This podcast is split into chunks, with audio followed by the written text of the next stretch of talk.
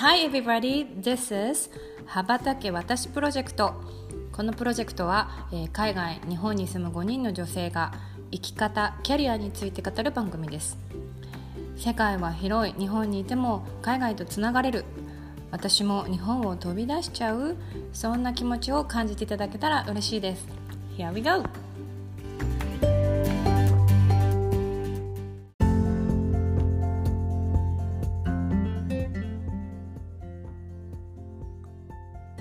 皆さんこんにちはこんにちは。こんにちはこんにちは。今日も羽ばたけ私プロジェクトやっていきたいと思います。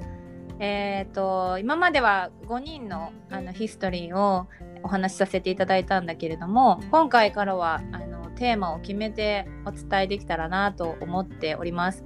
で、最初のテーマはズバリ女の30歳ということで、あれだよね。あのみんながこう悩むというかぶつ仕事のことでもそうだしこれからの人生っていう意味でもなんか一つ壁があるみたいなテーマだなと思ってあの話していこうということになりましたがまあ私たちもだいぶ30からあの ジャーニーを 経てきたわけだけれどもなんかそれぞれのそのあたりの年齢って何してた？みたいなこともなんか現状としてななんか伝えられることあるかな？みたいな。どう？みんな。私たちの30代。30歳か。何してたんですかね？そうですね。うん。でも仕事してからもう何年か経ってだいぶ落ち着いてる頃ですよね。うんうんうん。そうそう。ね。どう？ゆきさえーそうですね。私一回転職してるので、んうん多分2回目2個目の会社に入って、うん多分そうね3年4年目そぐらいだったのかな。なんかでも、たうんうん仕事が楽しくて。うん他のことはあんまり考えられなかったかなでも、うんなんかこう楽しちょうど楽しくなる頃だけど逆に楽しくてこのままでいいんだろうかっていうのは、なんかこのまま何年も同じような状況が続くのかなっていうなんていうのかな先がちょっと見えない、なんとなく最初の頃は新人だからわからないことが多くて、なんかこう次どうしようとか目標決めてとかしてたのが、だんだんだんだん慣れてきて仕事がこう楽しくなってくるといやなんかすごく居心地いいんだけどこれこのままどのぐらいまで続くのかなっていう。いうのはあったかもしれないですね。ううん。んうん、あちょうどそういうえ頃だよね。日本にいたんですか、日本にいたの？まだだ。日本にいましたね30代は。うんうんうんうん。出る前ですね本当に。うん。うん。うん。でも出たいって思30い始めた頃かもそういう意味で言ったら。うん。えー変化を起こしたくなるタイミングでもあるよね。うん。それはある、うんうん。ね。ねえあゆみさんとかどうだった？私30はねちょうど結婚した年、おうん。おまさにあの変革の年ですね。うんで会社では、えー、とマネジメントをやる時期に入ってたから、うん。うんうん。えー、とメンバーがチームメンバーがいて、うん。そこにもう奮闘している時期、うんうんでなんか世の中的にはさ私2008年が30なんだけどうん。リーマンショックがありましたね。あだから結構経済が結構経済的にはやっぱりその仕事に影響が出たというか。うん。へそう人材業界なんで。そうかそうか。影響出たなっていう。うんうん。はいそんな年ですよね。うーん。うん、やっぱそのさ年に結婚するっていうのもさその、うん。さ女30歳までのことを考える2728みたいな時に意識して行動してまあ行動っていうかしましたよしました。た。クロージングしたもん。クロージング、えー、そうなん面クロージングしました。テストクロージング何回も繰り返して。うんうん。はい。営業なんで ちょっとそろそろみたいなしました 面白い。すいません。そうかじゃあまあある意味こう、はいけ計画っていうか自分の中でのこうジャーニープランニングみたいなものがあってそれをこう歩んできてそこに至ったみたいな感じなのね。いやなんかどうですか皆さん。さんえ30歳の時私は結構その30までにはなんか結婚したいなっていうのがなんとなくあって。うーん。そっかそっか。で仕事も続けたいけど結婚もしたいみたいな、うんうんうん、なんかやっぱりそういうのがちらついた20代後半みたいな感じで。うんうん。そうどっちをどうしまあ子供はすぐには欲しくはないけど結婚はしたいなみたいな。うーんうん、でこのね。これ結婚するにあたってキャリアどうしようかなっていうのを結構悩んでた時期だなっていう、うーん。そうだよね。はい。どうですか？みなうん。みえ皆さんどうなんだろ えようこさんとかどう、うん。私はね、30はもう永住権取ってたのかな、取れるぐらいだったのかな、うんそのぐらいだったんですよ。だから、うんうんまた違う、全然みんなとは違う感じで悩悩んでたっていうか、まあ多分取れてたのかな、取ったばかりとか、そんな感じだったから、これからこっちでキャリアというか仕事を見つけていかないきゃいけないなっていうか。ああなるほどね。なんかうんそうそうそう。だから結婚というよりはそっちの方がまず大きかった。ってことはでも30を前に、そのカナダで生きていくっていうことをもうある程度決めてたってことですよね。いやそのね永住権を取った時点でもうん、あの選択肢として取ってたからあなんならうんその取った時点では35ぐらいまで働いて帰ってもいいやぐらいな感じ。あもある。だからえへーまあそれね別にそこでずっとここで生きていくっていう決めてたわけでもない。それはそうなんだ。うん。子供もっともうちょっとお30過ぎてなんかいろいろ家に家でいろいろあった時にじゃあ日本に帰れ帰った方がいい状況になった時にじゃあ、うん。日本この永住権と、まあ、その時点で今の旦那と付き合って多分もう8年とか、うんもっと9年とか経ってたから、じゃあそこのけ結婚っていうか結婚してないけど そのそので旦那とのその結婚というか人生を諦めて永住権を諦めて日本に帰るかこっちにいるかっていうちょっと30過ぎてからうん。考えな大きな決断があったんですよ。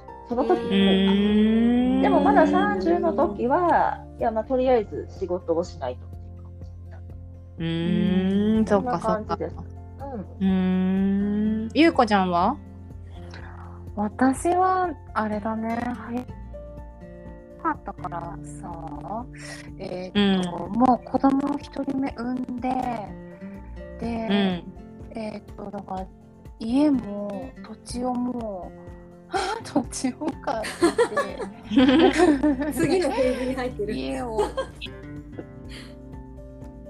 そう、もう28で私、今の人。建てたからなんていうのかなもう働く覚悟を決めたんだよね。あの、うん。こうなんか同期とかがほら結婚と同時に辞める子っていっぱいいたから、あの辞めていく中で、えだったら復帰とか。で復帰した後、えっと20うん26で産んだから27復帰してだから復帰した後3年目ぐらい。でそうするとこう私は4代男子がちょっと職位が上がっていくのがこうなんていうのかな悔しいとか 感じていた、うん。えーような時。その男女差と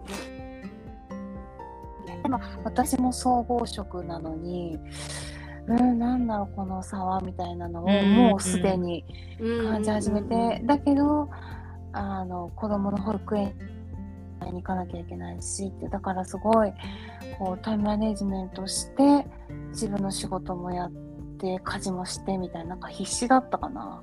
うん。すごいがガツガツ仕事してたなーって感じかな、認うん、認められたいとかね。そうそううん。評価とか気になってた時かもしれない、うん。そううん、でもなんかすごいそうそうあの一生働くか家も成功した。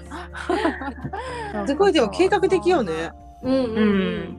そうなんか割と一番なんかううん。ん、そうだね。なんかそう、うん。あの、なんだろう、いくら貯めてとか、すごいちゃんと計画的にすごい。そうだね。そうだね。マンションなのか、家なのかとか、そこもすごい考えて。うん。話し合って、そう、決めた。なんかその世の中のさそのうん。その時代の女子たちからするとさすごく着実にこうんう進んでいるロールモデルみたいな感じ。そうだね。そうなの、はあるそう、うん、あって、なんかそうなっちゃって、だから一人目産んで復帰した人っていうのが、すごく社内でも少なくて、だから、うんうん。こう、なんていうのかな、育てながらフルタイムで働く女性っていうのが、なんかやっぱ先輩も一人ぐらいしかいなくて、だから、うん。それをやっていくのをなんかみんな後輩も見てるから人事の人も他人事だけど頑張ってみたいな感じで 言われるんだけど私的にはもっと制度も頑張ってって思ってだからそうだね制度そうそう制度作りも頑張ってっていうそう。だからなんかそうやってね。順調にさ進んでる人にもそれはそれなりの悩みがあるってことだね。そうよ。うんうんそうそうそう。そうそうえ、舞さんは？そう。舞さんは、うんうん。いや私なんかもう本当に逆逆を行くっていうか30歳で離婚したからさ。あの24歳から結婚した夫とうん。でもある意味みんなと同じでなんか女としてここでこうなんていうの決断しなくていいのかなみたいな悩みはあのちょっと形は違うけど思っていてうん。なんかこのまま続けててこの人といいのかな。私ちゃんと家庭をしっかり幸せな家庭を持ちたいし子供も考えたいと思ってたのになみたいなのを真剣に考えるようになったっていう意味では28ぐらいかなからみんなと同じようにその女の幸せまた仕事みたいなことについて向き合うようになったうん時期でなんかそれまではさ、まあちょっとその何そのお金の問題で私が経済的に支えなきゃみたいなところがあったから、うん。そういう意味で仕事を頑張るみたいなところもあったので なんか離婚することによって私の仕事へのアイデンティティみたいなものがちょっとなんていうの目的が変わってきちゃったっていうかさうんうんうん。お金をいただくということではなくなってきた時にあれ？これって私のやりたい仕事なんだっけ？みたいな。うん。なんとこれってずっとこのまま続いていくんだっけ？みたいなのをすっごい考えた時期でもあったな。うん。うんあーでもうん。確かになんかず私も10年ぐらい最初同じ部署にいたからなんかこのままあなんかただただ職位が上がってってこのままこの部署なんだろうかとか。だから後半はもうその頃毎年移動願いみたいなの出してたかな。へうー。ーん。ならなかった。嫌嫌っていうかこうこのままじゃなく何かやりたいみたいな感じだったかな。うーん。そう考えるねね。うんうんうん。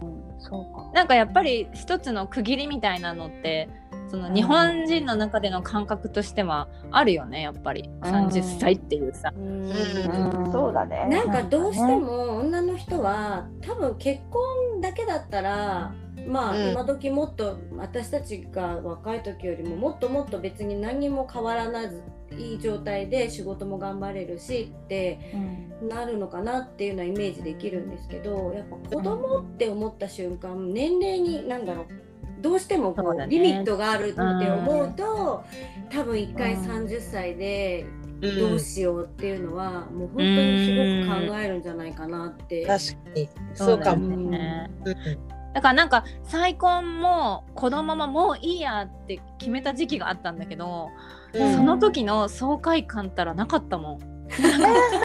自由だ。みたいな。もうどどんな風に仕事してもどんな風に生きてもどんな彼氏と付き合っても自由だみたいなのがすごい 開放感を感じた時があったんだよね。うんうんうんだからやっぱりそれに少なからず、しまあ、縛られてるとは言いたくないけど、うん。そういうのを感じながら生きてるところは日本人女子はあるのかなってうん。思った。そうね。うんうんなんか結婚だけだったらそんなに迷わなかった気がするんですけど、うん。うん、やっぱその先を考えるとさっきのねあの優子さんの話じゃないですけどお迎えとか預けるのとかなんかなった瞬間にだんだんだんだんなんか本当に大丈夫かなできるかな今までと同じようにっていうところも出てきましたそうだね。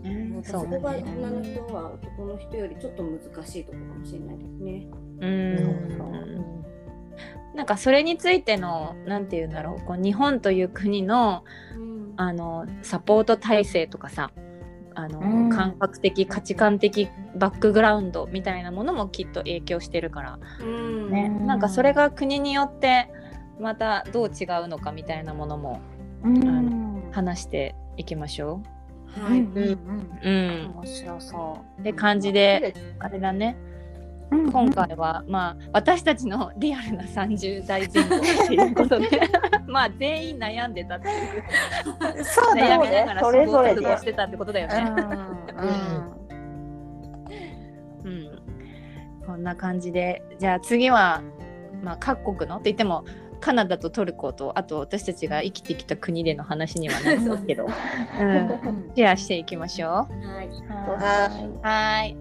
じゃあまたねはい。えい。ーはい。またね。